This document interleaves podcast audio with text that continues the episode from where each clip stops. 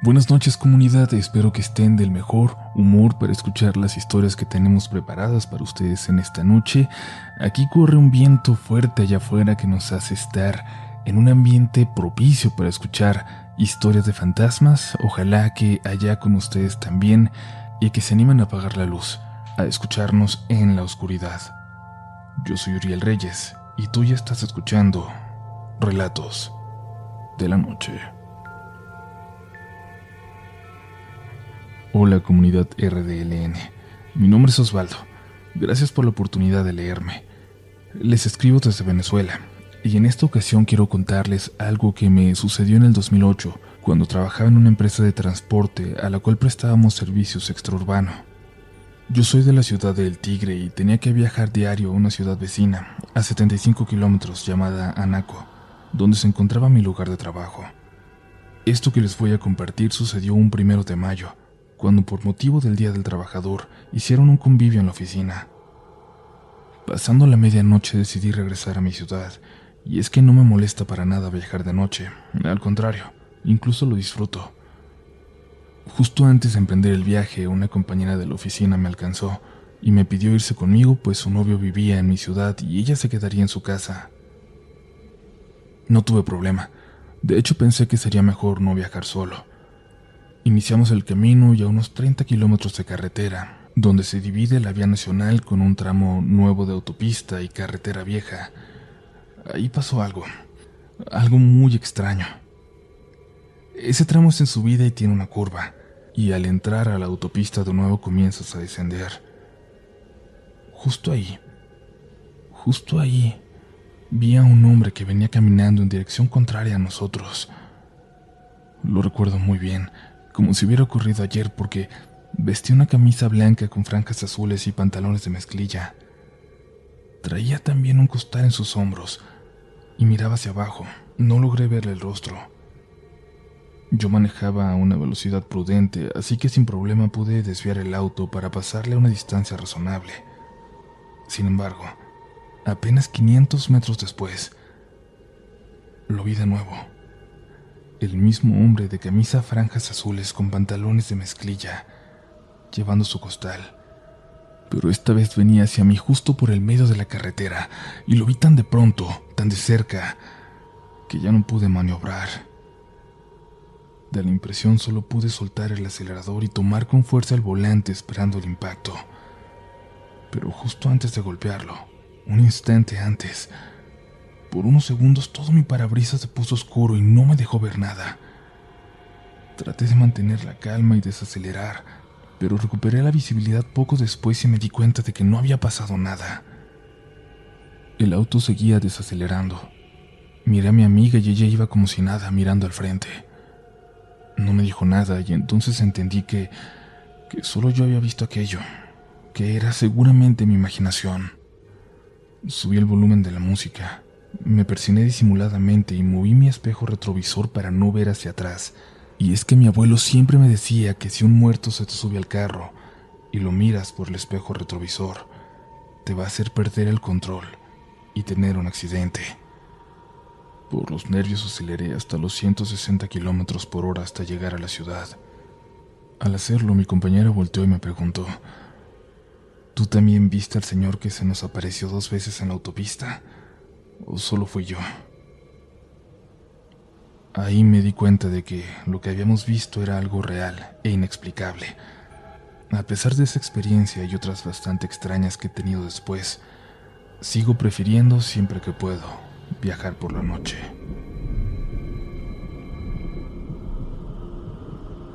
Hola Uriel, hola comunidad. Mi nombre es Cecilia, vivo en la ciudad de León. Soy fanática de los temas paranormales y sin embargo, curiosamente, la única experiencia que he tenido no fue tan relevante para mí, a pesar de lo fuerte que puede ser. Es como si fuera escéptica cuando me ocurren cosas inexplicables. En fin, hace unos años me mudé con unas compañeras de la universidad al último piso de un edificio de departamentos, un lugar luminoso, agradable y céntrico. Éramos cuatro chicas las que vivíamos ahí, pero solo mi amiga Liz y yo compartíamos la habitación más grande con baño privado. Ella regresaba al municipio de Irapuato los fines de semana con su familia, por lo que yo pasaba las noches sola, siempre de lo más normal. Todo comenzó cuando Ana, amiga de una de nuestras roomies, nos pidió dejarla quedarse por un tiempo, solo mientras encontraba otro lugar, ya que tuvo que dejar su antiguo departamento. Aceptamos y con ella trajo un montón de muebles que solía tener en su hogar, en particular un espejo antiguo enorme, con bordes en relieve dorado, el cual colocó justo en la pared que estaba entre mi cuarto y el de otra compañera. No sé cómo explicarlo, pero desde que ella llegó, algo se sentía extraño. No era ella, pues en realidad era muy agradable y risueña, pero algo causaba una especie de intranquilidad. Los que han experimentado esto sabrán a lo que me refiero. Los fines de semana que me quedaba sola, comencé a tener problemas para conciliar el sueño. Simplemente no quería dormir. Sentía angustia, sentía miedo. Recuerdo que frente a mi edificio había un bar que tenía una banda que tocaba hasta las 3 de la mañana. Yo intentaba esas noches dormirme antes de que terminaran de tocar, pues me sentía aliviada. Conforme pasaban las noches a solas, yo seguía despertando con miedo en las madrugadas, siempre con la necesidad de voltear a ver hacia la puerta del baño, hacia la parte superior. Una noche, ya casi por dormir, sentí como si alguien se sentara en el borde de mi cama y nunca se quitó ese peso adicional. Eso nunca se levantó. Otras veces sentía un leve movimiento oscilatorio de mi cama, pero, como les dije, cuando me pasan esas cosas a mí, mi cerebro le da explicaciones aunque no las haya. Lo peor pasó una noche en periodo vacacional, cuando mis compañeras habían regresado a sus casas, excepto la dueña de estos muebles, Ana, que en realidad muy rara vez la veía en el departamento. Yo solía regresar de trabajar a las 10 de la noche, y en esa ocasión recuerdo que abrí la puerta de la entrada y, y vi que todas las luces estaban encendidas, y crucé la sala dirigiéndome hacia mi cuarto. Pero algo me hizo voltear hacia el pequeño patio contiguo a la cocina. Ahí, en la oscuridad, con el reflejo de la luz de la cocina pude ver a un niño. Todo fue demasiado rápido, pero aún así puedo describir con detalle cómo, cómo era aquel niño como de 8 o 9 años, con overol, camisa blanca con naranja, pelo rubio, lacio. Pero la cara no recuerdo habérsela visto, solo oscuridad en ella. Mi reacción inmediata fue correr hacia mi cuarto, cerrar la puerta y sentarme en el suelo para que no pudiera entrar. Le llamé a un amigo que es completamente escéptico. Quizás esperaba que me dijera que me confundí, pero sorprendentemente me dijo, reza ponte a rezar. Escuchar eso de alguien agnóstico fue realmente perturbador, pues me confirmó que algo andaba mal. Cuando les conté a mis roomies no podían creerlo, excepto mi compañera de cuarto, Luz, quien de inmediato me comentó que iba a llevar agua bendita. Los días pasaron y yo traté de olvidarme por completo de esto. No sé, así funciono yo. Pero la chica que llevó los muebles, Ana, me dijo un día, muy despreocupada. Ah, oye, ¿qué crees? Ya vi al niño. Me estaba peinando frente al espejo y, y vi que saltó un niño de detrás de la barra de la cocina y luego se volvió a esconder. Sus palabras me helaron la piel porque si yo quería hacer de cuenta que todo lo había imaginado, ahora sabía que era real. En una ocasión invité a unos buenos amigos a pasar la noche, jugar juegos de mesa, cenar, pasar el tiempo juntos. Como en esos tiempos se estrenó la película del Conjuro parte 1, queríamos intentar el juego que aquí nosotros lo llamamos como la gallinita ciega. Ese es donde te vendan los ojos y debes encontrar a los demás. Fue mi turno y mis amigos bromeaban. Me aventaban cosas como suéteres, almohadas para desviarme, hasta que entré al baño de mis compañeras, a oscuras. Ellos me encerraron ahí. Escuchaba sus risas afuera, pero también escuchaba a alguien adentro conmigo. ¿Cómo les explico? Sabía y estaba segura, por el movimiento, por la respiración, que iba a tocar a uno de mis amigos ahí dentro. Hasta que escuché que me dijeron desde fuera, ¿con quién estás hablando, Ceci? Destapé mis ojos y me di cuenta de que estaba completamente sola. Mi piel se erizó de inmediato. Salí, les conté y dejamos de jugar, pues para estas alturas todos sentimos miedo. Esa noche todos estaban dormidos en mi cuarto, excepto Oscar y yo, que platicábamos de mil cosas sin importancia. Siempre me acostumbré a cerrar la puerta del baño y la de mi cuarto, por supuesto. Pero en ese momento, en medio de nuestra conversación, la puerta de la entrada principal, la del cuarto y la del baño se abrieron con muchísima fuerza al mismo tiempo. De la impresión ni siquiera recuerdo nuestra reacción. Solo recuerdo levantarme a cerrar todas las puertas. Y hasta la fecha ese momento y ese testigo son las pruebas más fehacientes que tengo para creer en lo paranormal. Oscar y yo seguimos siendo muy amigos y de vez en cuando recordamos aquel episodio. Cuando regresaron todas las roomies al departamento, tomamos la decisión de pedirle a Ana que buscara otro espacio, pues ya no cabíamos todas ahí. Sin embargo, todas sabíamos que, que Ana había traído algo consigo, y lo comprobamos pues desde que ella se fue, desde que aquel espejo también se fue. Todo en el departamento volvió de nuevo a la normalidad. Has sobrevivido las dos primeras experiencias de esta noche. Como siempre, es momento de invitarte, si te gustan este tipo de historias, a suscribirte a este espacio y formar parte de la comunidad Relatos de la Noche. Será un placer que seas parte de este proyecto. También puedes seguirnos en nuestras redes sociales como Instagram y Twitter, donde estamos cada vez más activos y con contenido distinto al que hay por aquí, y nos puedes encontrar como RDLN Oficial. Es momento de seguir con los siguientes relatos de esta noche. Hola, mi nombre es Joana Gómez y este es mi relato. Hace un año conocí este programa y me encanta desde el principio. Desde entonces escucho siempre sus relatos cada que tengo tiempo y hoy por fin me he animado a contar mi experiencia. Esto pasó hace seis años, cuando yo tenía 17. La casa en que vivíamos con mi familia siempre fue escenario de situaciones extrañas. Se escuchaban pasos, el sonido de los botones del microondas o la lavadora cuando no había nadie cerca. Se movían las sillas, las puertas se cerraban de golpe, con el tiempo nos acostumbramos a todo esto porque no había pasado nada grave, por decirlo de alguna manera. En un día normal como cualquier otro me levanté para ir a la universidad. Volví a casa a las seis de la tarde. Cené y estuve adelantando algunos trabajos hasta las diez y media, y minutos después ya estaba en mi cama lista para dormir. Decidí ver algunos videos un rato más en mi teléfono. No puedo decir con exactitud cuánto tiempo pasó, pero yo no creo que hayan sido más de diez minutos cuando escuché algo debajo de la cama.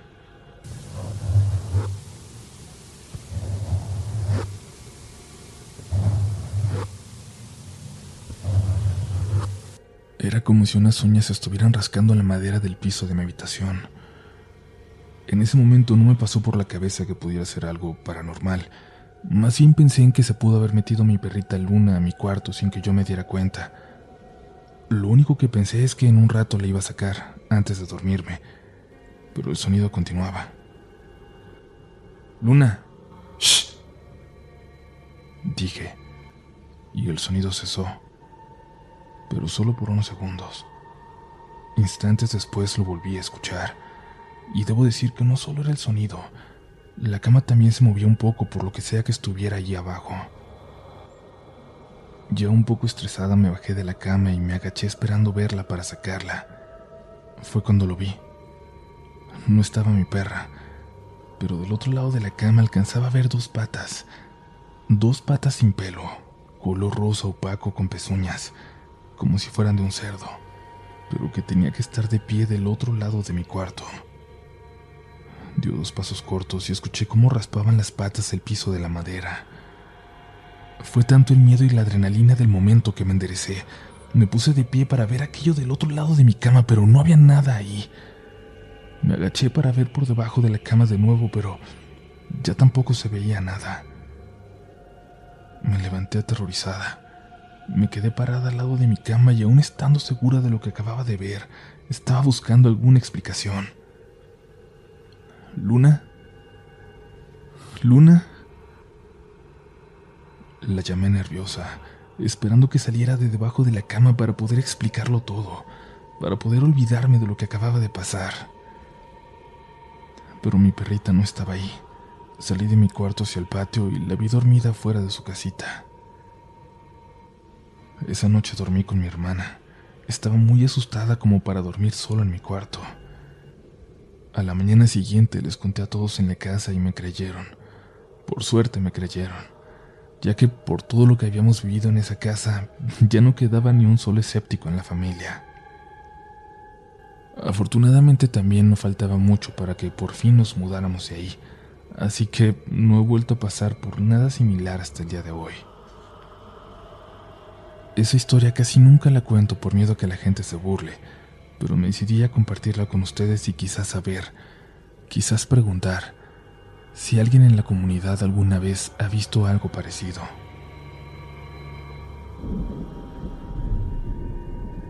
Hola comunidad, yo escucho los relatos todos los días en mi trabajo y los fines de semana en compañía de mi esposa. Ambos disfrutamos mucho de las historias que comparten.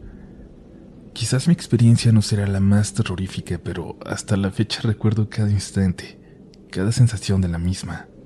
Cuando tenía 15 años vivía hasta el fondo de una privada con mis papás. Para llegar a esa privada primero tenías que atravesar una cancha deportiva donde yo solía jugar con mis amigos y mis hermanos. Después pasabas al lado de un kinder de donde se contaban historias de duendes y apariciones fantasmales. Después de la escuela había un terreno grande antes de llegar a la privada, terreno que solo se separaba del kinder por una malla. Por razones escolares estuve llegando tarde a casa, ya muy de noche, y en una ocasión al pasar por allí escuché que alguien estaba en los juegos del kinder, específicamente en el columpio. Me pareció imposible porque estaba totalmente oscuro y más en esa zona de la escuela, la más oscura, pero tampoco me pareció como algo de qué preocuparme.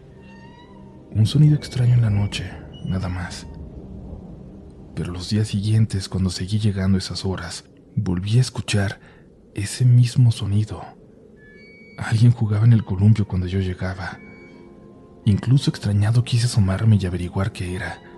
¿Quién se atrevía a estar ahí dentro tan noche en la oscuridad? Pero no se veía absolutamente nada, y fue cuando un escalofrío que no había sentido jamás recorrió mi cuerpo y me hizo correr hacia mi casa.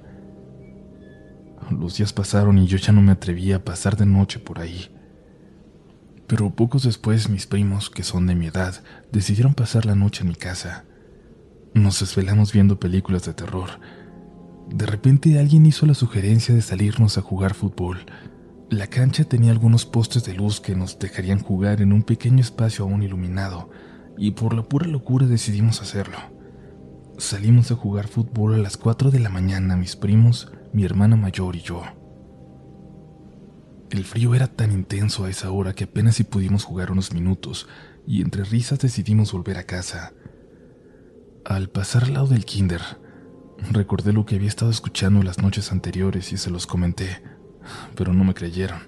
Al contrario, se comenzaron a burlar y a decir que seguramente era el alma en pena de un niño fallecido ahí. Pero de pronto nos quedamos en silencio, y las risas acabaron porque escuchamos el sonido del columpio de nuevo. Alguien se estaba meciendo ahí. Regresamos un poco para asomarnos, para intentar ver quién andaba ahí, pero fue en vano. No logramos ver nada. De repente el sonido se detuvo. Y de nuevo volví a sentir aquellos escalofríos de la vez anterior. Pero ahora lo sentíamos todos los presentes. Sabíamos que estaba pasando algo muy, muy extraño, muy cerca de nosotros. Mi hermana dijo que era algún animal para calmarnos, pero nadie le creyó. Decidimos apresurar el paso para llegar a casa cuanto antes, pero cuando íbamos a la mitad del terreno baldío que colindaba con el kinder, nos detuvimos de golpe. Escuchábamos algo.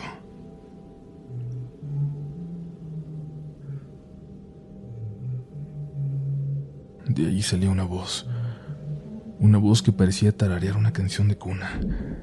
Nos quedamos parados, en shock. Yo no podía hacer nada más que mirar aquella malla que nos separaba del kinder.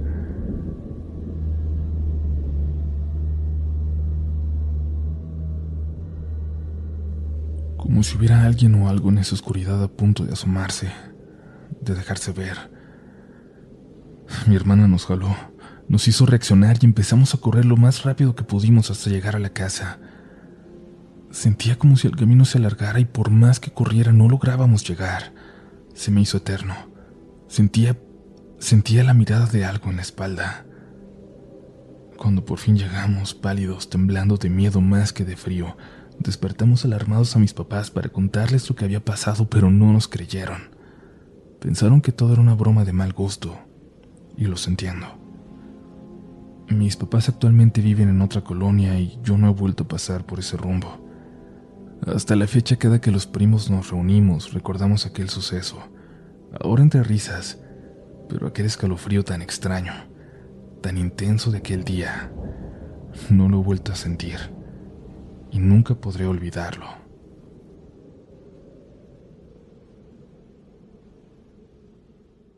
Hey guys, it is Ryan. I'm not sure if you know this about me, but I'm a bit of a fun fanatic when I can. I like to work, but I like fun too. It's a thing. And now the truth is out there. I can tell you about my favorite place to have fun Chumba Casino. They have hundreds of social casino style games to choose from, with new games released each week. You can play for free anytime, anywhere and each day brings a new chance to collect daily bonuses. So join me in the fun. Sign up now at ChumbaCasino.com. No purchase necessary. VGW. Void were prohibited by law. See terms and conditions. 18 plus.